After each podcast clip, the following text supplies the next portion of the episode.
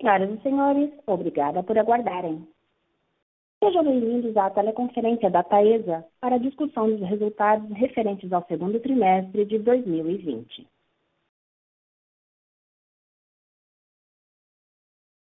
Informamos que todos os participantes estarão apenas ouvindo a teleconferência durante a apresentação da companhia e em seguida iniciaremos a sessão de perguntas e respostas quando maiores instruções serão fornecidas. Caso algum dos senhores necessite de assistência durante a teleconferência, queiram, por favor, solicitar a ajuda de um operador digitando asterisco zero. Considerando que todos os palestrantes estão remotos, oscilações ou instabilidades poderão ocorrer na teleconferência, impactando no tempo de resposta, especialmente durante a sessão de Q&A. Antes de prosseguir, gostaríamos de esclarecer que eventuais declarações que possam ser feitas durante esta teleconferência relativas às perspectivas de negócios da companhia, projeções, metas operacionais e financeiras, constituem-se em crenças e premissas da diretoria da Taesa, bem como em informações atualmente disponíveis para a companhia. Considerações futuras não são garantias de desempenho, envolvem riscos, incertezas e premissas pois se referem a eventos futuros e, portanto, dependem de circunstâncias que podem ou não ocorrer. Investidores devem compreender que condições econômicas gerais, condições da indústria e outros fatores operacionais podem afetar os resultados futuros da empresa e podem conduzir a resultados que diferem materialmente daqueles expressos em tais considerações futuras. Agora gostaria de passar a palavra ao Sr. Marco Faria, diretor-presidente jurídico regulatório em exercício e diretor técnico da Taesa. Por favor, senhor Marcos, pode prosseguir. Obrigado. Bom dia a todos. Gostaria de agradecer a presença das senhoras e senhores nessa nossa teleconferência sobre os resultados do segundo trimestre de 2020 da Taesa. Participam aqui comigo o diretor financeiro e de RI, Fábio Fernandes, o diretor de negócios, gestão de participações e de implantação, Marcos Diniz, e a nossa equipe de RI. Antes de iniciar a nossa apresentação, gostaria de fazer alguns comentários que considero importantes sobre como temos atuado diante dessa crise de dimensões nunca vividas antes. Indo então para o slide 2, eh, destacamos como a Taesa vem acompanhando e buscando minimizar os impactos da pandemia. O segundo trimestre de 2020 foi um trimestre muito desafiador para todos, em função da crescente expansão da pandemia da Covid-19. Como regra de ouro da Taesa, seguimos extremamente comprometidos com a saúde e segurança dos nossos colaboradores e dos nossos ativos integrantes do Sistema Interligado Nacional. E intensificamos os cuidados inicialmente implementados devido à expansão da pandemia. Eh, temos mantido as medidas de isolamento, como o home office, para as áreas administrativas, que está completando cinco meses agora em agosto. Contratamos uma assessoria médica especializada para nos apoiar na implantação dos protocolos de segurança desde o início da pandemia. E estamos iniciando com muito critério e seguindo todos os protocolos de segurança um retorno de forma bem gradual. Obviamente, e reforçando mais uma vez, cumprindo e respeitando todas as medidas recomendadas por cada município onde temos postos de trabalho e, principalmente, respeitando as individualidades de cada colaborador, uma vez que as atividades das equipes que trabalham nos nossos escritórios foram adequadamente ajustadas ao trabalho em home office. Estamos dando o suporte necessário para que os colaboradores e seus familiares cuidem da saúde física e mental, nesse período de isolamento, através do acompanhamento sistemático de toda a nossa equipe pela assessoria médica, do cumprimento dos protocolos implementados, acompanhando e monitorando a saúde de todos. É, como eu já disse, é, todos os colaboradores estão sendo monitorados e os casos suspeitos e positivos identificados estão sendo rigorosamente acompanhados e tratados. Do ponto de vista da continuidade de nossas operações, adotamos medidas mais restritivas ainda nas atividades de operação e manutenção, intensificando o plano de contingência de OIM. Além disso, eh, iniciamos também o regime de confinamento dos operadores que atuam no Centro de Operação e Controle da Taesa, por serem essenciais para a operação do Sistema Elétrico Nacional. Lembrando que, em algumas cidades, já percebemos um relaxamento das medidas com o aumento do número do, de casos da doença.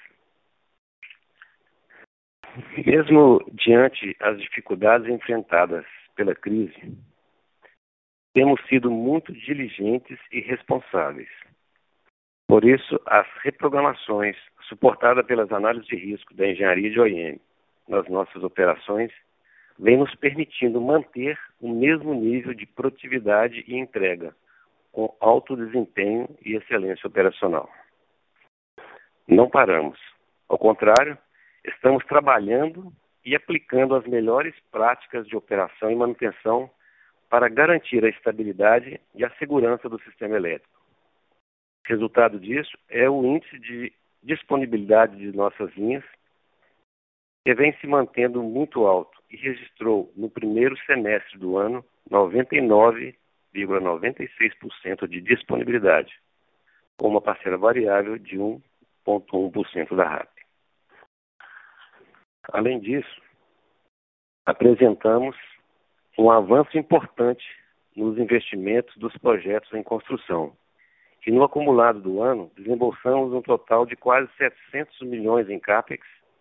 Isso reforça o compromisso da Taesa na execução e entrega operacional dos empreendimentos, que falaremos mais adiante. Destaco que, em função do alongamento da pandemia e dos decretos de alguns municípios impondo ainda mais restrições e paralisações, vemos uma desaceleração no andamento das obras. Mas reforço que a companhia vem trabalhando com muito foco e dedicação na busca do cumprimento do cronograma de entrega dos nossos empreendimentos em construção. No terceiro pilar, sobre saúde financeira da companhia, Fechamos o primeiro semestre do ano com uma sólida posição de liquidez e um adequado nível de alavancagem. Realizamos em abril uma captação de 900 milhões para reforçar o caixa diante das incertezas que se apresentavam. E não vemos necessidade de novas captações até meados do ano que vem. Continuamos com uma consistente geração operacional de caixa e o nível de inadimplência muito baixo, como tem sido historicamente na companhia. Isso é, mesmo com as dificuldades, as empresas do setor elétrico vêm honrando o compromisso e cumprindo os pagamentos ao setor de transmissão, o que é bastante positivo diante a dimensão dessa crise. Cabe destacar que o recente equacionamento e regulamentação da conta Covid como principal medida de ajuda financeira às distribuidoras, que foram quem mais sentiram durante a crise, tanto do lado da demanda quanto da inadimplência, foi essencial para permitir uma maior tranquilidade e evitar um potencial risco sistêmico, que era até então a maior ameaça do setor e ao país. O trabalho conjunto, incansável, do Ministério de Minas e Energia, da ANEL, das associações e dos agentes do setor foi fundamental para encontrar uma solução rápida a essa questão. Entretanto, vamos continuar monitorando de perto os níveis de inadimplência e os efeitos da crise no setor para garantir a liquidez adequada e a continuidade operacional da Taesa. E nada mais pertinente do que falar é, do tema de ASG nesse momento de tantas mudanças e disrupções. A Taesa, é, sempre preocupada com seus diversos stakeholders e partes impactadas pelo nosso negócio, vem avançando na comunicação de suas práticas relacionadas ao, aos temas ambiental, social e de governança, isso é, o ASG, termo que vem sendo cada vez mais falado entre os investidores e mercados locais que buscam responsabilidade e sustentabilidade nos seus investimentos, indo muito além dos ganhos financeiros, mas sim com um olhar no propósito de existir e na geração de valor a todos os stakeholders. Então, passando para o slide 3, a companhia é, vem criando iniciativas e identificando oportunidades de uma comunicação clara das atuações socioambientais e de governança vigentes da Taesa, além de continuar na busca por um avanço contínuo nas melhores práticas AGS. Nesse sentido, reforçamos o ano passado o projeto de sustentabilidade, que busca uma agenda de melhoria contínua em ações sustentáveis. Entre as melhorias implementadas, divulgamos o relatório anual de responsabilidade socioambiental à luz da metodologia GRI, Global Reporting Initiative, e aderimos ao Pacto Global da ONU.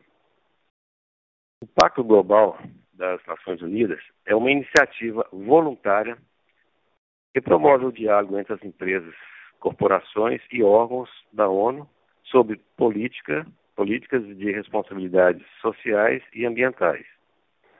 Hoje, o Pacto é a maior iniciativa de sustentabilidade corporativa do mundo, com mais de 13 mil membros espalhados por 160 países. A ideia central é fomentar a dimensão social da globalização e visa alinhar nossas estratégias e operações a dez princípios universais nas áreas de direitos humanos, trabalho, meio ambiente e anticorrupção, e desenvolver ações que contribuam para o enfrentamento aos desafios da sociedade. Com essa adesão, a Taesa se compromete a contribuir para o alcance da Agenda Global de Sustentabilidade, que tem como principal pilar os 17 Objetivos de Desenvolvimento Sustentável, os ODS. Destaco aqui um importante avanço no nosso relatório anual de responsabilidade socioambiental de 2019, que foi divulgado em junho passado. A sua estrutura foi pensada com base nos aspectos ASG e reporta as ações da Taesa em consonância ao Pacto Global da ONU e aos Objetivos de Desenvolvimento Sustentável. Destaco, por fim, algumas iniciativas de premiações importantes que demonstram o posicionamento da companhia diante desse tema. Realizamos quatro grandes emissões de títulos verdes no mercado de capitais no ano passado. Realizamos também projetos de responsabilidade socioambiental e as campanhas de comunicação social e educação ambiental junto às comunidades afetadas pelas nossas linhas. Além de executar programas de redução de impacto ambiental nos nossos empreendimentos, de compensação ambiental e de recuperação de áreas degradadas, por exemplo. Cabe mencionar o Manual de Gestão Ambiental e a Política de Saúde, Meio Ambiente e Segurança que a Taesa possui e mantém atualizados, definindo procedimentos e protocolos claros de respeito ao meio ambiente e à segurança e saúde de todos os nossos colaboradores. Entre as premiações, destaco o certificado Great Place to Work e ainda o prêmio de melhor empresa no segmento de energia na área de segurança, saúde do trabalho pela Animaseg, ambos conquistados no ano passado. Essas premiações demonstram o compromisso da Taesa com o bem-estar, segurança e saúde das pessoas. Passo agora, então, a palavra para o Fábio Fernandes, diretor financeiro e de relações com os investidores, para apresentar os nossos resultados.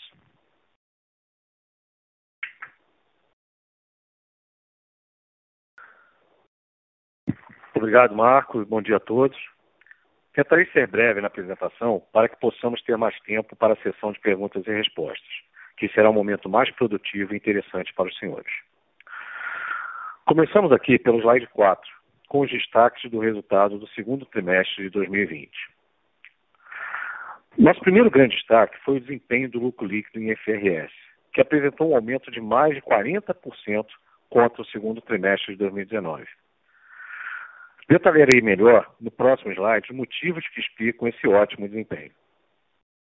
Como segundo destaque, observamos que esse trimestre foi o primeiro trimestre que contempla o resultado total dos novos ativos consolidados na Taesa. Lembrando que entre final de dezembro e início de janeiro, entregamos os empreendimentos Miracema, EDTE e os reforços da Nova Trans. E em meados do primeiro trimestre desse ano, concluímos aquisições de São João, São Pedro e Lagoa Nova. Ressaltamos ainda que, na comparação contra o segundo trimestre de 2019, as aquisições das participações da Brasnorte, Etal e Transmineiras no leilão da Eletrobras também afetam positivamente o resultado do segundo trimestre de 2020. Vale destacar aqui que, mesmo em um cenário de adversidades, concluímos com êxito a integração dos novos ativos adquiridos no mercado primário e secundário, além da energização do empreendimento de Mariana ocorrida ao final de maio. Essas conquistas atestam o compromisso e a dedicação total dos nossos times nesse momento de tantas dificuldades.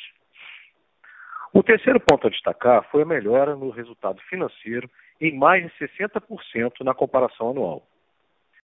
Esse efeito se deve basicamente à deflação acumulada de 0,43% no IPCA durante o segundo trimestre de 2020, que, associada ao maior volume de dívida em IPCA, reduziu substancialmente as despesas financeiras do trimestre. Mesmo com as receitas financeiras em queda, em função da crise e da redução do CDI, do CDI o resultado financeiro apresentou uma melhora de 43 milhões de reais contra o mesmo período de 2019. Em relação à distribuição dos proventos aos acionistas, temos monitorado de perto os potenciais impactos da crise no negócio da Taesa e continuaremos avaliando a distribuição dos dividendos intercalares a cada trimestre. Como, até o presente momento, não verificamos impactos significativos no negócio e muito menos no fluxo de caixa e saúde financeira da companhia, estamos de maneira prudente e disciplinada realizando a distribuição dos proventos relativos ao segundo trimestre de 2020. Portanto, o Conselho de Administração aprovou a distribuição de 279,3 milhões de reais, eh, representando 81 centavos de real por unit entre dividendos intercalares e juros sobre capital próprio, com base nas demonstrações financeiras intermediárias de 30 de junho de 2020. Com isso, registramos um payout até o momento de 65%. Mas, se considerarmos o lucro líquido ajustado, que desconsidera os efeitos do CPC 47, mantemos um payout acima de 90%. Os últimos destaques do slide falam sobre a manutenção de uma sólida posição de liquidez e continuidade nos investimentos, nos empreendimentos e nos níveis de disponibilidade das linhas, como o Arco Faria já bem destacou. Apenas reforçaria que vamos continuar trabalhando com base nos nossos pilares de disciplina financeira e eficiência operacional, sempre monitorando de perto a crise atual e seus impactos no nosso negócio. Indo para o slide 5, quebramos o desempenho do lucro líquido nas principais linhas de impacto.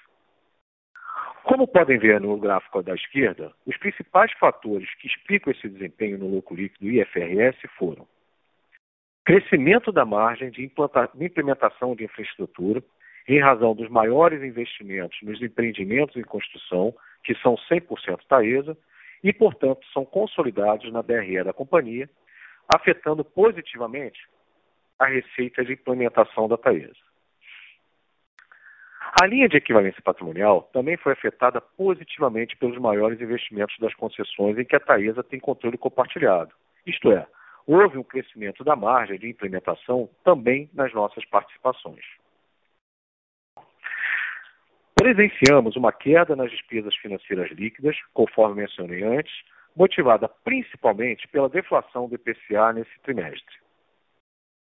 E, por fim, é importante destacar a consolidação dos resultados dos novos ativos de Brownfield e Greenfield, que foram nove no total, que adicionou aproximadamente 25 milhões de reais no lucro líquido em IFRS nesse trimestre, transcorridos nas diversas linhas da nossa DRE. Na contramão, tivemos os seguintes efeitos negativos no lucro em IFRS. A redução de 39,8 milhões de reais na correção monetária em função dos menores índices macroeconômicos registrados entre os períodos comparados, aumento de 18 milhões de reais no PMSO, devido aos maiores custos e despesas operacionais ex-implementação, em função principalmente do início das operações das novas concessões, reajuste pela inflação e alguns eventos não recorrentes. Explicarei melhor mais à frente. E aumento dos impostos em função do aumento do lucro antes dos impostos, assim como do menor volume de juros sobre capital próprio pago nesse trimestre, cujo benefício fiscal do juros sobre capital próprio ficou reduzido aumentando assim a alíquota efetiva do trimestre. É importante ressaltar que o lucro líquido ajustado, que exclui o efeito do CPC 47, cresceu 16,3% na comparação entre os trimestres, como pode ser observado no gráfico à direita. Agora, passamos para o slide 6, sobre os impactos do macroeconômico no resultado em FRS. Gostamos sempre de apresentar esse slide na teleconferência para mostrar a forte correlação da receita de correção monetária com o IGPM, como se pode observar nos gráficos superior e inferior. Não vou me estender aqui, porque dessa vez a correção monetária não foi o destaque do resultado. Entretanto, vale ressaltar que, mesmo com o IPCA negativo no acumulado do trimestre, a receita de correção foi de quase 75 milhões de reais no período, em função principalmente do alto índice registrado pelo GPM, que foi de mais 2,34%. Relembro aqui que a nossa exposição em GPM é maior, visto que em torno de 80% do saldo do ativo contratual da Taesa pertence a concessões de categoria 2. Agora, vamos passar para o slide 7, onde falaremos sobre o resultado regulatório. A receita regulatória do segundo trimestre de 2020 fechou em 385,7 milhões de reais, com crescimento de 7,1% ante o mesmo período de 2019. Após dois anos seguidos de quedas recorrentes, temos apresentado um crescimento nessa linha desde o primeiro trimestre de 2020. Foi a partir de então que vimos que o resultado dos novos projetos, somado ao reajuste inflacionário da receita, é maior que o efeito da queda da RAP de algumas concessões de categoria 2 ocorrido no ciclo 2019-2020. Como podem notar no gráfico da receita, as aquisições via Brownfield, São João, São Pedro, Lagoa Nova e Brasil Norte, e a conclusão dos empreendimentos de Miracema, Mariana e dos bancos de capacitores de Nova Trans impactaram positivamente a receita líquida em 55,8 milhões de reais, enquanto que o reajuste pela inflação teve um efeito positivo de 29,4 milhões de reais.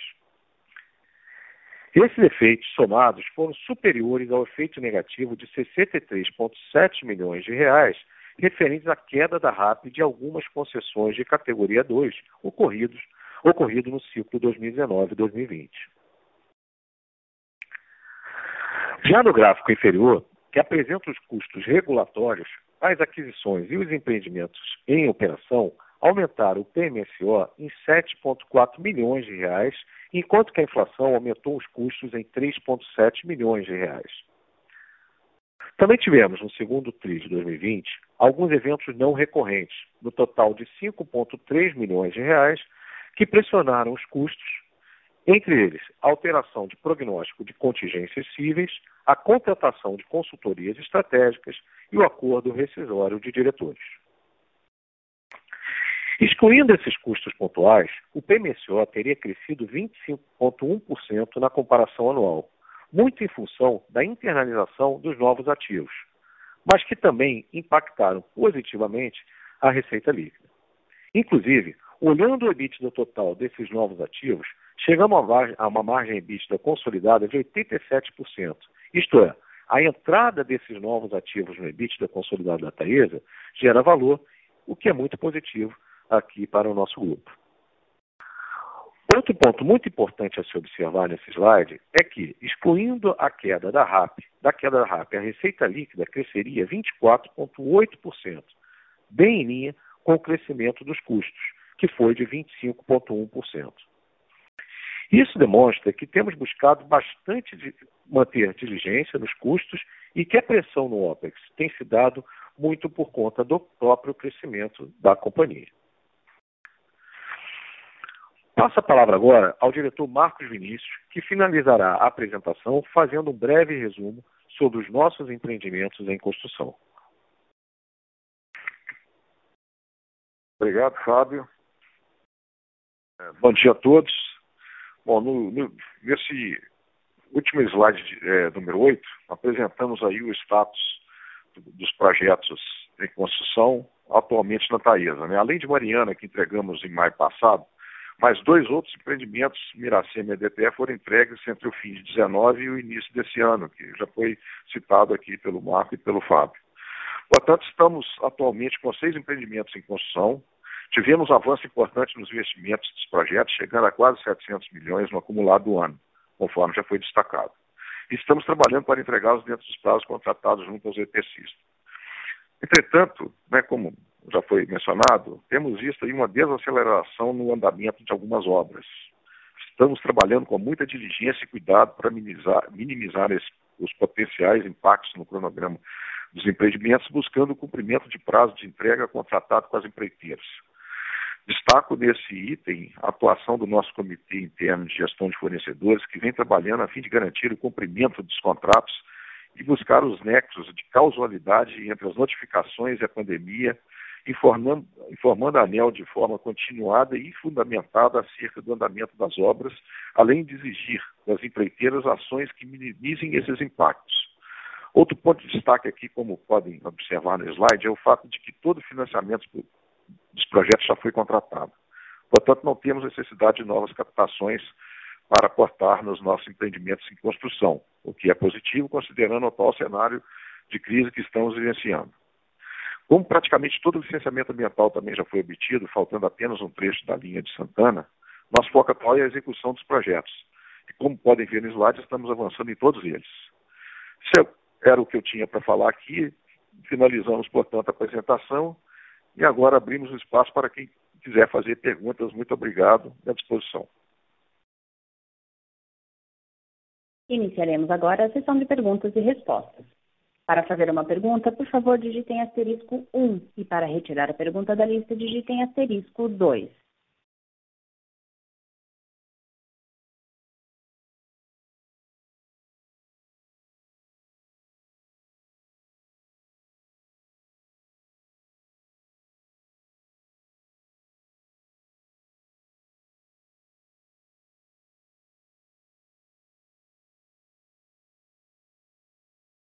Bom dia a todos, é, aqui é o Cristiano, gerente RI.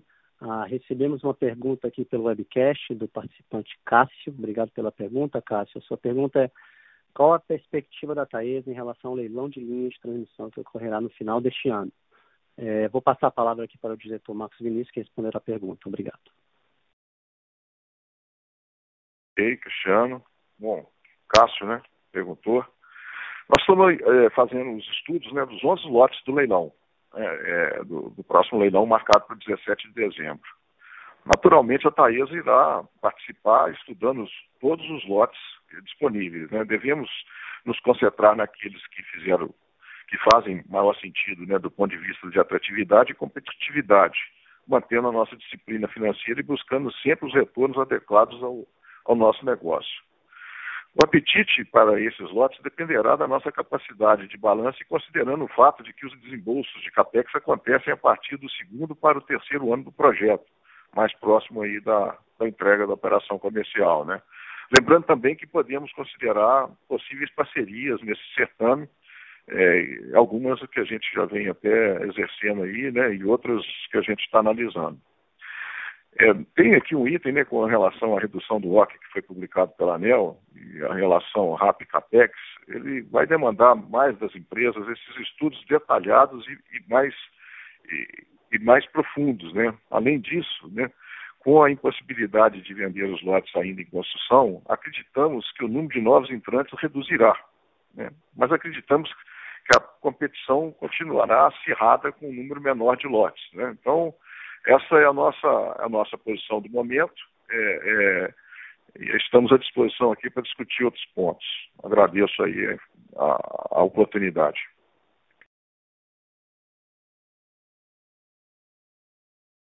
Com licença, lembrando que para fazer perguntas por áudio, basta digitar asterisco 1 e para retirar a pergunta da lista, digitar asterisco 2.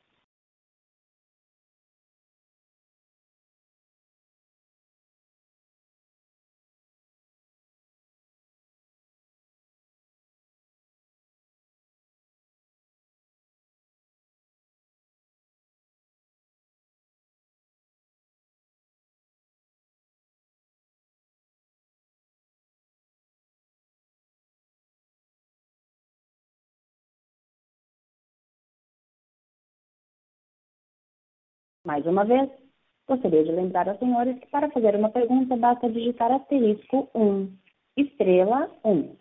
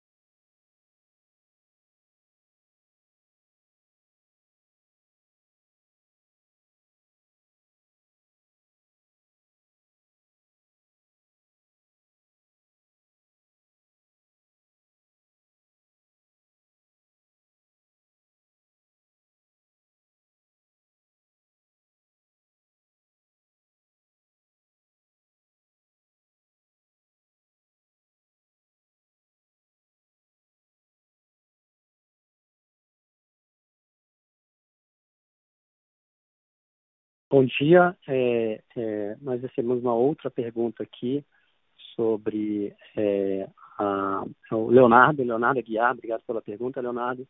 Se existe um teto para dívida líquida EBITDA, relação dívida líquida EBITDA, o diretor financeiro Marcos, o Fábio, Fábio Fernandes, desculpe, vai, vai responder a pergunta. Muito obrigado.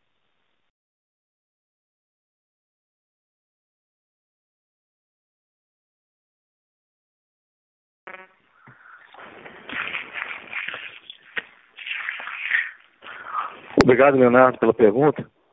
É, se a gente considerar a dívida líquida né, proporcional das empresas controladas no final do primeiro TRI de 2020, nós tínhamos aí uma relação de dívida líquida EBITDA 3,3 vezes, correto? Um pouco superior do que foi registrado no primeiro TRI é, de 2019, né, que era de 3,0. Porém, é, sempre lembrar que aqui a companhia ela não tem covenants de dívida, né? Mas a que nós utilizamos sempre como referência é a manutenção do nosso rating AAA nas três agências de rating.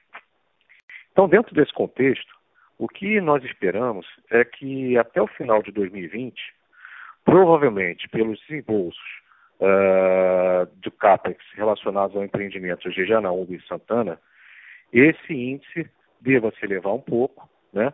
porém, uh, a partir de 2021, já com a entrada em operação né, uh, dos projetos, a gente deva ter uma rápida desaceleração desse, desse, desse índice, é, fazendo com que a, a, alavancagem comece a se reduzir. Né?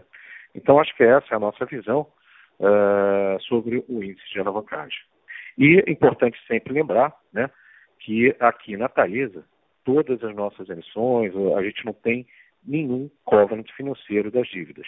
Então, a gente tem, sempre opera, sempre referenciado uh, aqui nas questões de, de uma rápida desalavancagem em virtude dos, do, do nossa capacidade de geração de caixa. Né? Ok? Obrigado.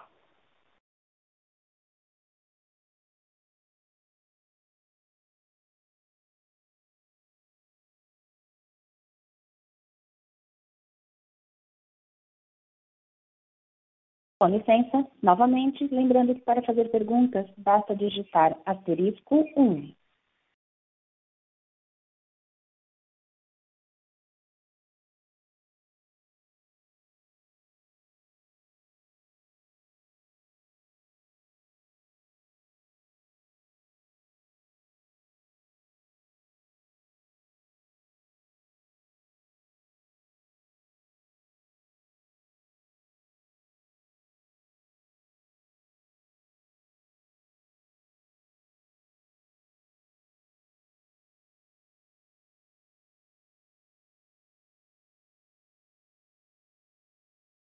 Bom dia, nós recebemos mais uma pergunta aqui, agora do pelo webcast, o Bruno Lima. É, vocês acreditam que mesmo com a redução da RAP, o pagamento de dividendos se manterá no mesmo nível dos últimos anos? É, vou passar a palavra aqui para o editor Fábio para responder. Muito obrigado.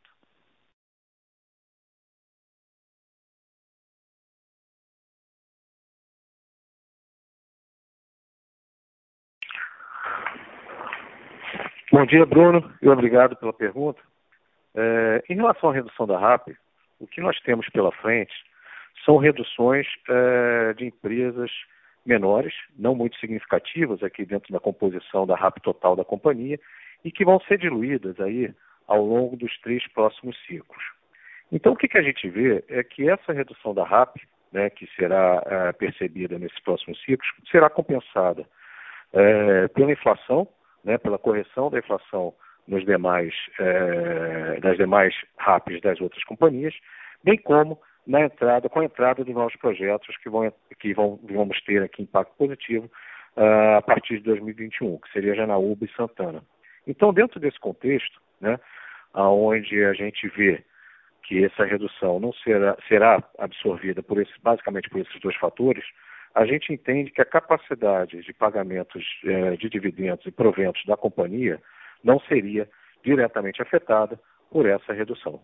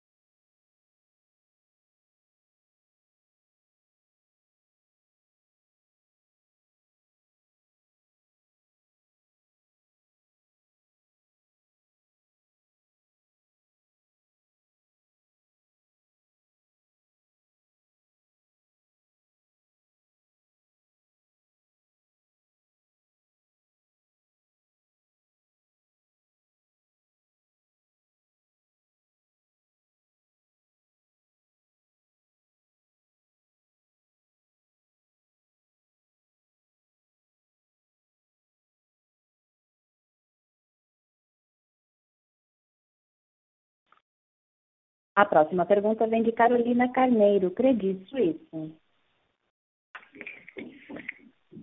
Oi, pessoal, bom dia, obrigada pelo call. É, eu queria que vocês pudessem passar é, um pouquinho sobre perspectiva de crescimento, então, via M&A. É, vocês anunciaram recente, né, ainda esse ano, algumas aquisições novas.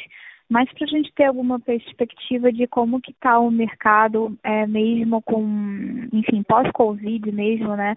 É, como que está o mercado para esse tipo de ativo no secundário, é, e se vocês sentiram que mudou alguma coisa especificamente em termos de múltiplo para aquisição é, possível desses ativos, dado o cenário de juros corrente e até uma competição maior dos outros agentes aí, né, que estão mais ativos participando também é, nesse mercado de M&A como vocês.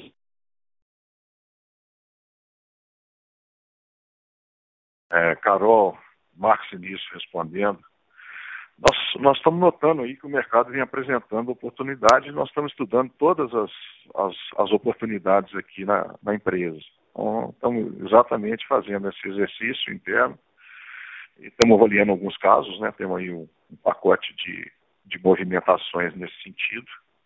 E é, e é, claro que a gente está olhando também né, qual que é aquele que, que vai agregar valor, né, e, e evidentemente que com essa posição que a gente tem hoje, a gente vai partir para as aquisições daquelas que fizerem sentido. Né?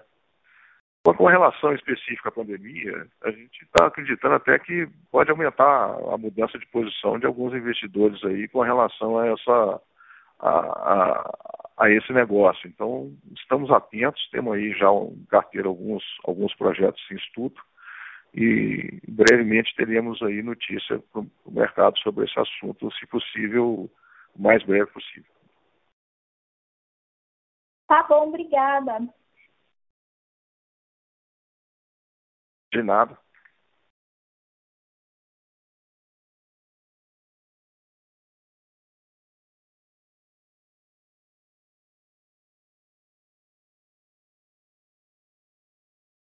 Com licença, lembrando que para fazer perguntas por áudio basta digitar asterisco 1.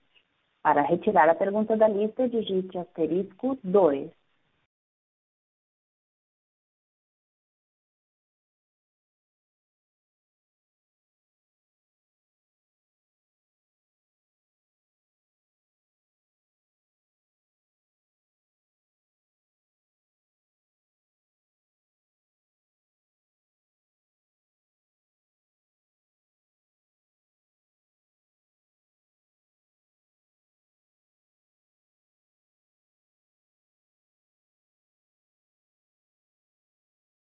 É, recebemos mais uma pergunta aqui, é, também pelo webcast, agora pelo Ademir, é, querendo saber, poderia explicar um pouco melhor os riscos referentes à inadimplência mencionada durante a apresentação? Vou passar aqui a palavra ao diretor Fábio. Obrigado.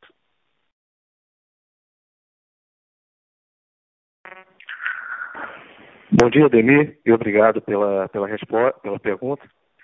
É, aqui para, para o setor de transmissão, o maior risco que teríamos na pandemia em relação à inadimplência estava focado uh, na questão da, das distribuidoras. Né?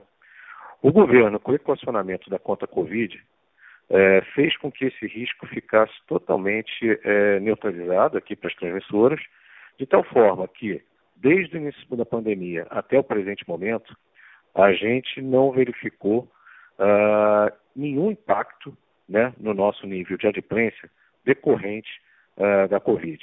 Estamos mantendo o mesmo nível de inadimplência histórico da companhia, que é ali na média de 0,5%, né?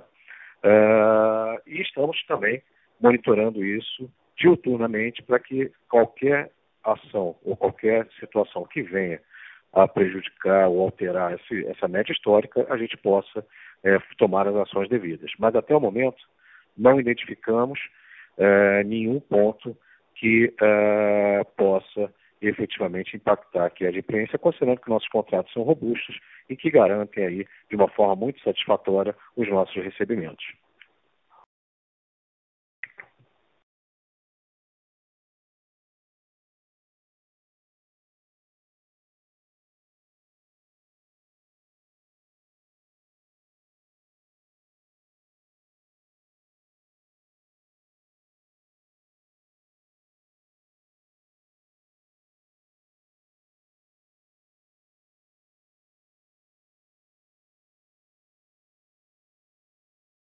Senhoras e senhores, informamos que para fazer uma pergunta, basta digitar asterisco 1, estrela 1.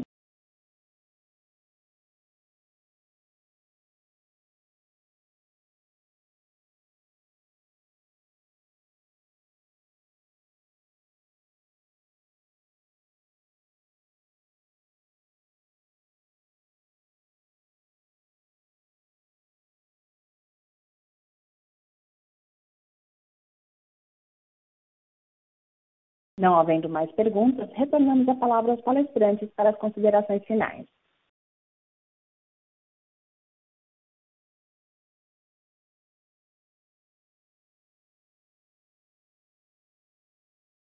Bom, é, é Marco Faria. É, eu gostaria então de agradecer a participação de todos na nossa teleconferência. É o meu muito obrigado e tenham todos um ótimo dia.